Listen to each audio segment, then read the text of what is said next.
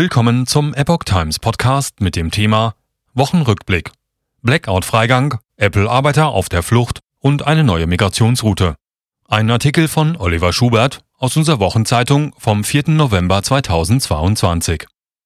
Wenn es in Berlin zu einem Blackout über mehrere Tage kommen würde, dann öffnen sich für viele Häftlinge in den Gefängnissen vorzeitig die Pforten. Diese und andere Meldungen im Wochenrückblick. Mehr biometrische Techniken. Die tschechische Regierung, die noch bis Jahresende den Vorsitz im EU-Rat innehat, will mehr Spielraum für Behörden beim Einsatz biometrischer Techniken in der Strafverfolgung.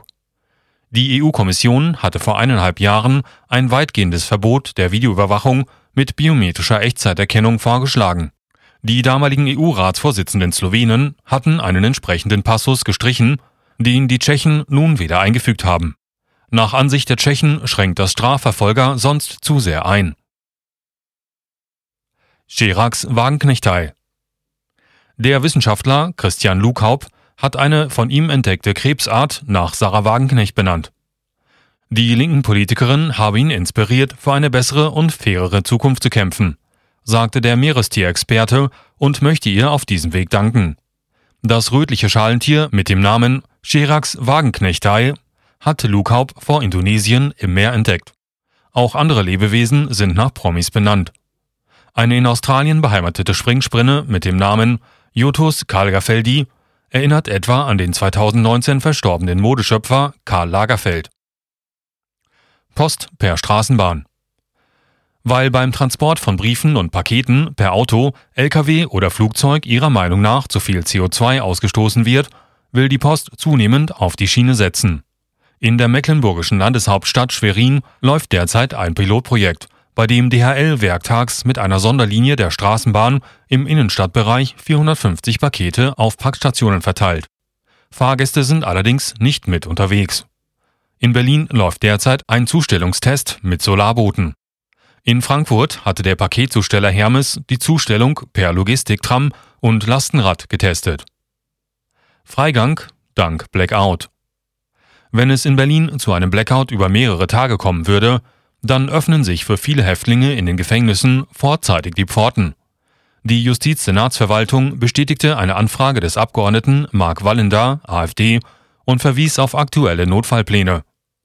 Die Notstromaggregate können die Stromversorgung je nach Gefängnis zwischen 21 und 100 Stunden aufrechterhalten. Dann greifen Maßnahmen, die auch Langzeitausgänge bei Lockerungseignung der Inhaftierung vorsehen, heißt es. Arbeiter auf der Flucht. Nach einem erneuten Corona-Lockdown in China sind viele Mitarbeiter des Apple-Zulieferers Foxconn vom Werksgelände getürmt. Videos in sozialen Medien zeigten Menschen, die über Zäune kletterten und über Felder flüchteten. Berichten zufolge waren die Zustände auf dem Gelände des taiwanesischen Zulieferers seit Verhängung der strengen Auflagen sehr schlecht. Das Verlassen des Geländes ist den mehreren hunderttausend Arbeitern verboten. Sie klagten über mangelnde Versorgung, sollten aber weiterarbeiten. Der Zwischenfall könnte nun dazu führen, dass die Produktion um 30 Prozent einbricht. Klimaaktivisten, Feuerwehr und Stau.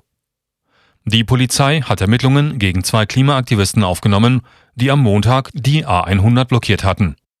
Dadurch kam ein Spezialfahrzeug der Berliner Feuerwehr durch den Stau verspätet zu einem Unfallort und konnte an der Bergung einer Radfahrerin die unter einem LKW eingeklemmt war, nicht zeitnah helfen. Die Radfahrerin ist lebensgefährlich verletzt. Ihr Zustand kritisch stand 2. November. Rund 730 Verfahren wurden durch die Berliner Staatsanwaltschaft bisher bei derartigen Aktionen aufgenommen. Meist endeten sie mit kleinen Geldstrafen wegen Nötigung. Briten gegen Nord Stream Großbritannien weist Anschuldigungen zurück, für den Angriff auf Nord Stream verantwortlich zu sein. Das russische Verteidigungsministerium hatte zuvor behauptet, dass britische Spezialeinheiten an den Anschlägen auf die Pipelines beteiligt gewesen waren. Beweise wurden nicht vorgelegt. Verbrennerverbot. Ab 2035 sollen in der EU nur noch emissionsfreie Neuwagen verkauft werden dürfen. Die Autos sollen im Betrieb keine Treibhausgase ausstoßen dürfen. Benzin- und Dieselantriebe sind dann in der EU nicht mehr zugelassen. Darauf einigten sich die Unterhändler der EU-Staaten und das EU-Parlament. In vier Jahren, im Jahr 2026, soll die Entscheidung überprüft werden können. Neuer Rekord. Seit Einführung des Euro 1999 war die Inflation noch nie so hoch wie im Oktober. Die Verbraucherpreise stiegen um 10,7 Prozent. Die Energiepreise erhöhten sich verglichen mit dem Vorjahresmonat um 41,9 Prozent. Lebensmittel und Genussmittel wurden um 13,1 Prozent teurer. Gaspreisbremse ab 1. Februar. Das Bundeskanzleramt bemüht sich, die Gaspreisbremse ab 1. Februar 2023 einzuführen. Zuvor kritisierten die Bundesländer den ursprünglichen geplanten Start ab 1. März. Andere strittige Themen sind die Strompreisbremse ab Januar und Entlastungen auch für die Kosten anderer Brennstoffe wie Heizöl und Pellets. Der Strompreis, so wird debattiert, soll für Privathaushalte sowie kleinere und mittlere Unternehmen ab Jahresbeginn auf 40 Cent pro Kilowattstunde begrenzt werden. Gelten soll dies für ein Grundkontingent von 80 Prozent des Jahresverbrauches. Strompreisbremse und Gaspreisbremse werden vermutlich am 18. November im Kabinett beschlossen. 20 Prozent Übersterblichkeit. Für Oktober ermittelte das Statistische Bundesamt eine Übersterblichkeit von bis zu 20 Prozent. Das heißt, es sterben erheblich mehr Menschen als üblich. Als Gründe werden drei Dinge debattiert.